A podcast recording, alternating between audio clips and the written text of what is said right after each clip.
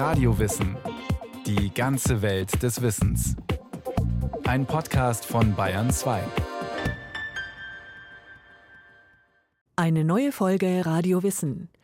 Welcher Ministerpräsident hat Bayern am meisten geprägt? Franz Josef Strauß? Edmund Stoiber? Ihre Reden klingen heute noch jedem im Ohr, und vielleicht ist das der Grund, warum einer bei dieser Frage gern vergessen wird. Alfons Goppel. Er, nicht die vorher genannten, hatte die längste Amtszeit. Unter ihm vollzog sich der vielleicht größte Wandel, den der Freistaat im 20. Jahrhundert erlebt hat.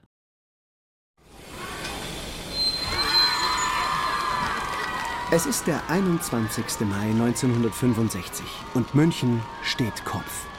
Gleich wird der Zug in den Hauptbahnhof einfahren. Ein Reporter des Bayerischen Rundfunks beobachtet die Szene. Hier auf dem Bahnsteig 11 des Münchner Hauptbahnhofes ist der berühmte rote Teppich ausgebreitet. Und hier auf dem Bahnsteig haben sich eingefunden an der Spitze Ministerpräsident Dr. Alfons Goppel mit seiner Frau. Dieser Ministerpräsident Alfons Goppel empfängt jetzt Königin Elisabeth II.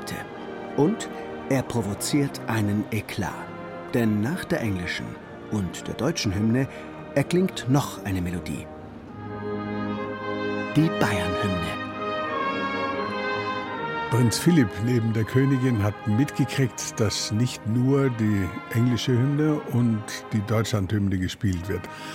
Er hat sich schon wegbewegen wollen. Da kam die Bayernhymne und dann dauerte es so die erste Zeile und daraufhin hat er laut vernehmlich gesagt, oh, ein ganzes Konzert. erinnert sich Alfons Goppels Sohn Thomas Goppel. Tatsächlich war ein Streit mit dem Bundespräsidialamt vorausgegangen. Das hatte nämlich darauf bestanden, dass das ein Staatsbesuch in Deutschland sei und die Bayernhymne hier nichts zu suchen habe. Mein Vater hat gesagt, das wird gespielt, aus. Und wenn er das gesagt hat, war es zwecklos, noch einen Widerstand zu leisten. Hier wird Bayern repräsentiert. Mit Gebirgsschützen, mit Staatsbankett, das volle Programm, wie das ein bayerischer Ministerpräsident nun mal macht, zumindest seit Goppel. Das Wirtschaftswunder ist auch in Bayern zur Entfaltung gekommen, sodass man auch mehr Spielräume hatte, auch mehr Spielräume in der Staatsrepräsentation. Und dafür hat der Goppel einen Sensus gehabt, der hat immer gesagt, der Staat als Abstraktum muss für die Menschen auch nachvollziehbar werden. Mit der Person der Amtsträger, aber eben auch in der Art und Weise, wie der Staat sich repräsentiert. Insofern äh, hat er sicher dieses Amt mitgeprägt, auch mit seinem Landesvater-Image. Sagt Professor Ferdinand Kramer vom Institut für Bayerische Landesgeschichte in München. Die Herzen des bayerischen Volkes schlagen Eurer Majestät entgegen. Mr. Minister President, I thank you sincerely.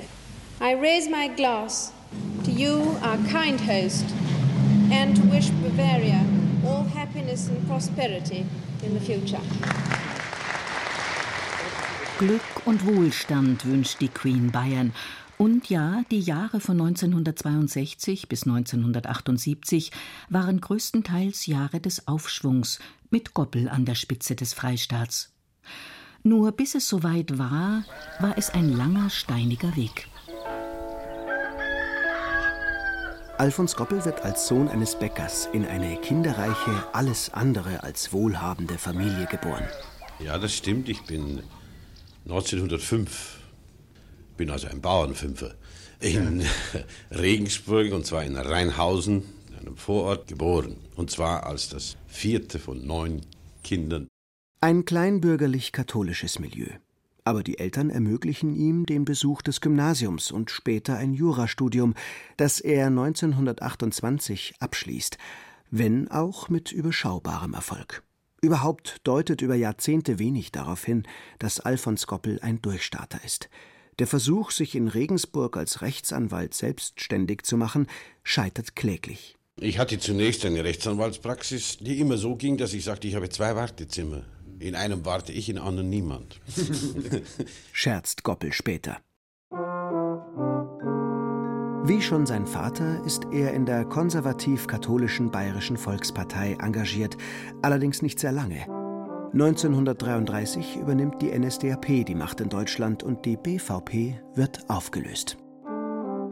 Alfons Goppel kommt das sehr ungelegen, weil er eigentlich beschlossen hatte, sich als Mitglied der regierenden BVP um eine Stelle im Staatsdienst zu bemühen. Jetzt aber regiert diese BVP nicht mehr und seine Mitgliedschaft dokumentiert plötzlich eine Gegnerschaft zum neuen Regime, mindert die Chancen. Was tun? Da ist es eben so, das erkennen wir ja häufig, die Leute, die da Anfang der 30er Jahre oder in der Zeit der Machtübernahme der Nazis gerade mit dem Studium fertig werden, Arbeit suchen, in den Beruf einsteigen wollen, da ist natürlich die Versuchung, äh, sich anzupassen, wesentlich größer wie bei den Älteren, die schon etabliert sind. So tut auch Goppel etwas äußerst Opportunistisches. Noch im Jahr 1933 wird er Mitglied der SA, Ab 1937 wird er als Mitglied der NSDAP geführt. Er hat es nie erzählt. Das möchte ich gern ausdrücklich sagen. Wenn äh, unsere Neffen und Nichten fragen, was war denn da, dann kann keiner von uns richtig was erzählen, weil das war kein Thema bei uns. Sagt der Sohn heute. War Goppel also Nationalsozialist? Professor Kramer die Frage, wie weit es eine formelle Mitgliedschaft war und äh, persönliche Positionierungen und Überzeugungen andere waren, wie später im Entnazifizierungsverfahren von ihm angegeben und von einer ganzen Reihe von sogenannten Persilscheinen bestätigt worden ist, kann man im Detail bislang nicht hundertprozentig erklären. Tatsache ist, wenn man sich jetzt allein das Netzwerk der Persilscheine anschaut, dass er ganz stark im katholischen Milieu verankert war. Das ist das, was der jetzige Kenntnisstand ist. Man weiß also nichts von starken nationalsozialistischen Aktivitäten von ihm. Was man weiß, ist, dass Goppel die ersehnte Aufnahme in den Staatsdienst gelingt. Erst als Grundbuchbeamter in der Hallertau, dann als zweiter Staatsanwalt in Kaiserslautern. Doch so manche Bewerbung auf bessere Stellen bleibt erfolglos. 1939 zieht Goppel als Soldat in den Krieg. Als der vorbei ist, ist Goppel über 40 Jahre alt, Familienvater und noch immer deutet nichts auf eine große politische Karriere hin. Also zunächst ist eine, eine Orientierungsphase und dann ist er auch mit seiner Partnerin und Frau durchaus zunächst gar nicht klar, ob er überhaupt nach Bayern zurückgeht. Die Frau stammt aus Bensheim und es gibt so diverse Versuche in NRW, in Niedersachsen und dann kommt er eben nach Aschaffenburg. Wo er es nach einigen Mühen zu einer Anstellung in der Kommunalverwaltung bringt.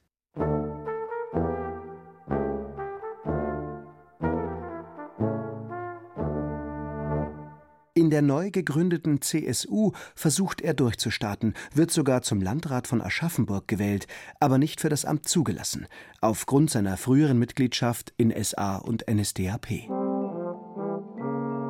Es folgen weitere Enttäuschungen. Eine erste Kandidatur für den Landtag scheitert genauso wie seine Bewerbungen um die Oberbürgermeisterposten von Aschaffenburg und Würzburg. Das, denke ich, ist auch eine Schule, die einen vielleicht ein bisschen bescheidener macht in der politischen Auseinandersetzung. Sagt Professor Kramer. Aber trotzdem, dieser Mann soll zehn Jahre später Ministerpräsident sein? Das ist wohl einem Mentor zu verdanken. Dem Ministerpräsidenten und CSU-Vorsitzenden Hans Seidel. 1954 war Alfons Goppel dann doch in den Landtag eingezogen und bereits 1957 holt Seidel ihn als Staatssekretär ins Justizministerium. 1958 wird er Innenminister. Die bisher so zähe Karriere nimmt jetzt umso rasanter Fahrt auf. Als Hans Seidel überraschend stirbt, übernimmt noch einmal der bereits 72-jährige Hans Ehert, der frühere Ministerpräsident, die Regierung, sozusagen als Zwischenlösung. Doch für die Landtagswahl 1962, das ist klar, würde die CSU einen neuen, jüngeren Spitzenkandidaten brauchen.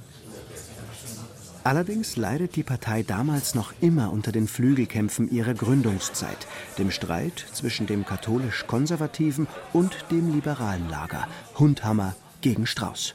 Und so sucht man eigentlich nur einen ungefährlichen Kompromisskandidaten, auf den sich irgendwie jeder verständigen kann. Da war immer die Feststellung, auch in den Reihen der CSU, der Goppel hat keine Hausmacht, mit dem kann man das machen. So ist er auch Ministerpräsident geworden. Den hat man dazu gemacht, weil im Moment keine andere Möglichkeit bestand, einen anderen hinzusetzen. Dann ist es geworden und haben sie gemeint, nach vier Jahren wechseln wir ihn aus. Doch die Geschichte ist bekanntermaßen anders verlaufen. Im Mittelpunkt aller staatlichen Tätigkeit steht der Mensch. Er soll sich in unserem Freistaat Bayern so entfalten können, wie es der durch Religion, Moral und Sitte gebändigten menschlichen Natur entspricht. Er soll der Würde gemäß leben können, die ihm mit den Gaben des Geistes und mit seiner unsterblichen Seele verliehen ist. Jeder ist seines Glückes Schmied. Aber wo die eigene Kraft und die Hilfe der Familie und der Freunde nicht ausreichen, da soll der Staat helfen. So Goppel in seiner ersten Regierungserklärung. Obwohl sein Redestil meist sehr getragen, nicht gerade volksnah oder bierzelttauglich wirkt, schafft Goppel es, zu einem beliebten Landesvater zu werden, stets unterstützt durch seine Frau Gertrud, der Landesmutter. Sohn Thomas Goppel erinnert sich an einen Ausflug in die Berge. Wir sind Wendelstein und anderswo unterwegs gewesen und das hat dann äh, immer dazu geführt, dass eine Reihe von Leuten, die ein bisschen weiter weg standen, gesagt haben, Davonsee ist da, nicht der Ministerpräsident und sonst was. Das sagt im Übrigen etwas über das Bild aus, das er abgegeben hat, Davonsee. Äh, beim Strauß war es dann später der Strauß, aber nicht der Vorname. Herr Kollege, so pflegt dieser Fonsee selbst weit unter ihm stehende Beamte gern anzusprechen. Auch im Kabinett geht es kollegial zu. Die Minister haben großzügige Spielräume. Goppel wirkt als der ausgleichende und verbindende Chef. Das war immer sein Feststellen. Am Dienstag treffen wir uns, um uns zu erzählen, wie wir das Ganze weitergebracht haben und an welchen Stellen wir anhalten oder Tempo zulegen. Weil sie miteinander gesagt haben, wir legen zusammen. Das ist heute nicht mehr erkennbar so. Und wenn es denn erkennbar wird, dann wird auch immer sofort wieder irgendwo der Deckel drauf gedrückt. Dieser Führungsstil fruchtet offenbar und bringt Bayern einen Modernisierungs- und Bildungsschub. Fünf neue Landesuniversitäten werden gegründet, allein bis 1970 ganze 175 neue Gymnasien geschaffen. Es ist im Kern die Grundlage einer breiten Akademisierung, die dann erst in der Ära Stoiber ja voll zur Entfaltung kommt. Also da ist dann wirklich sehr, sehr viel passiert die Grundlagen für Bayerns Wandel zum modernen Industriestandort in vielerlei Hinsicht. Es entstehen Straßen, Ölraffinerien und Atomkraftwerke, die die Energie für neue Fabriken liefern. Und zwar nicht nur in Zentren wie München und Nürnberg, sondern bewusst über ganz Bayern verteilt. Wir müssen der Entvölkerung des flachen Landes und der weiteren Verdichtung in wenigen Zentren weiterhin entgegenwirken um die Ausgewogenheit zwischen Bevölkerungsdichte und Wirtschaftskraft über das ganze Land hin herbeizuführen.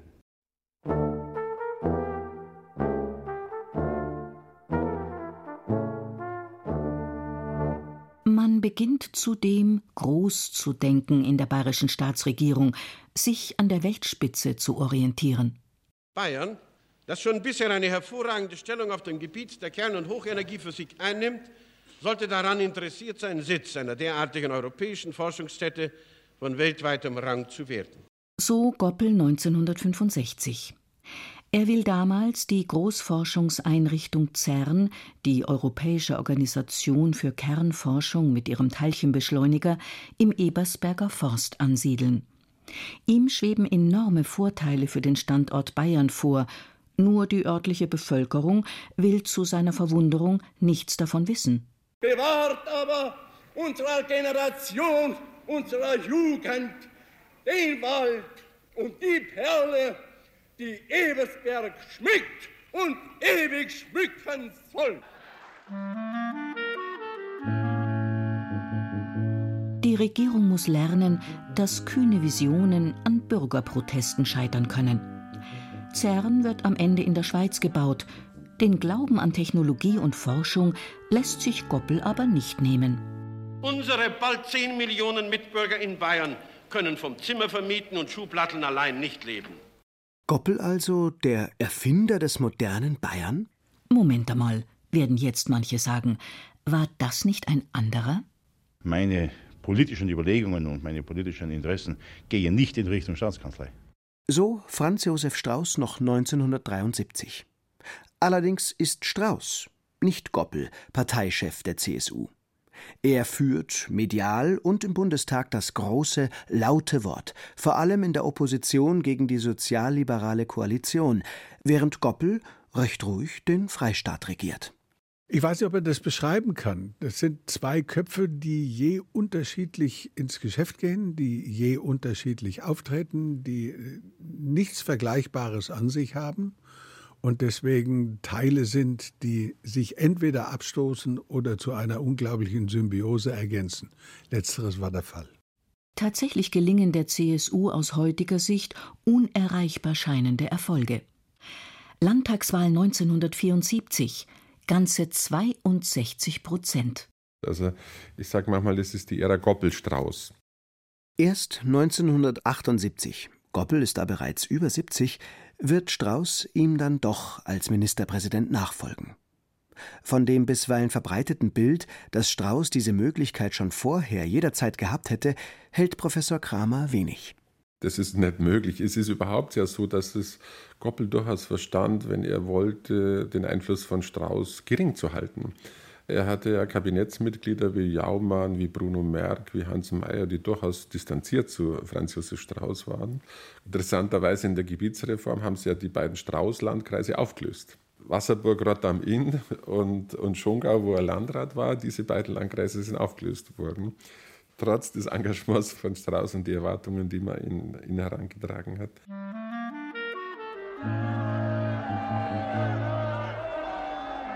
Auch das ist die Ära Goppel, die Gebietsreform, die Auflösung vieler Landkreise und Gemeinden, vieler Kreistage und Gemeinderäte im Sinne der Effizienz, trotz aller Proteste, die das hervorgerufen hat.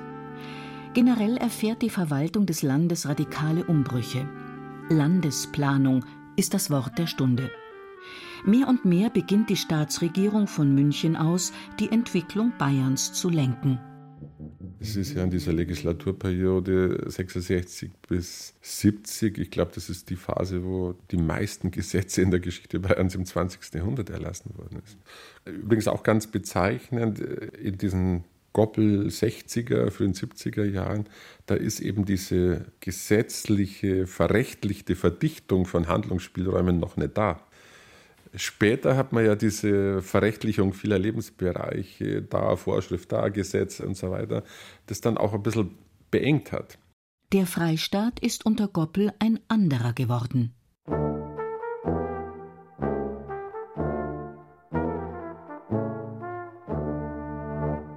Hinter mir liegen auch vier Legislaturperioden, 16 Jahre als bayerischer Ministerpräsident 21 Jahre als Mitglied eines bayerischen Kabinetts und sechs Legislaturperioden als Angehöriger dieses Hohen Hauses. So Goppel in seiner Abschiedsrede 1978. Nicht schlecht für einen, der sich am Anfang seiner Karriere so schwer getan hat. Die Frage ist nur, warum denkt heute jeder an Strauß und kaum einer an Goppel? Weil die CSU regelmäßig alles getan hat, um vor allem an der Person festzumachen. Vermutet Goppels Sohn Thomas. Aber auch der Professor für bayerische Landesgeschichte denkt in diese Richtung. Wer betreibt Erinnerung, ist die Frage. Das hat natürlich damit zu tun, dass die CSU sich sehr stark über Erinnerung an Strauß immer wieder definiert hat. Professor Kramer jedenfalls sieht in Goppel einen Ministerpräsidenten, der große Verdienste für Bayern hat. Vielleicht tatsächlich in der Art und Weise, wie man einen der gewaltigsten Umbruchsprozesse in der bayerischen Geschichte human gestaltet hat, ohne Identitätsverlust einigermaßen gestaltet hat und dass er den Menschen das Gefühl gehabt hat, dass es auf einer menschlichen Ebene bleibt. Am Ende seines Lebens macht Alfons Goppel noch einmal eine Reise nach Aschaffenburg. Da hat er mit demjenigen, der ihn gefahren hat, fast zwölf Stunden gebraucht von München nach Aschaffenburg. Nicht, weil noch nicht so viele Autobahnen waren, da war er schon ganz gut, sondern weil er im Prinzip an jedem Buckel, an jeder Stadt, an jeder Gemeinde, wo sie vorbeigefahren sind, hat anhalten lassen, ausgestiegen ist und gesagt, da war ich dabei, das habe ich verhindert, Da habe ich dafür gesorgt, dass es kommt. Da habe ich die Schule einrichten, helfen. Da bin ich beim Kindergarten dabei gewesen. Da habe ich Sozialgesetzgebung gemacht. Er hat irgendwo selber diese ganz große Bilanz gemacht.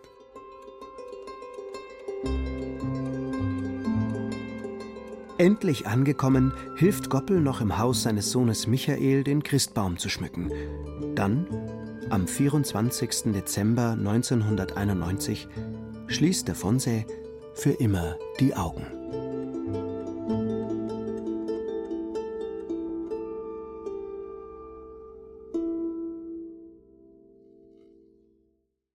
Alfons Goppel ein Konservativer modernisiert Bayern. Hans Hinterberger hat den bayerischen Ministerpräsidenten porträtiert. Mehr über die frühe CSU gibt's zu hören in der Radiowissen-Folge Der Anfang der CSU, Richtungskämpfe und Lehrjahre in der ARD Audiothek und überall, wo es Podcasts gibt.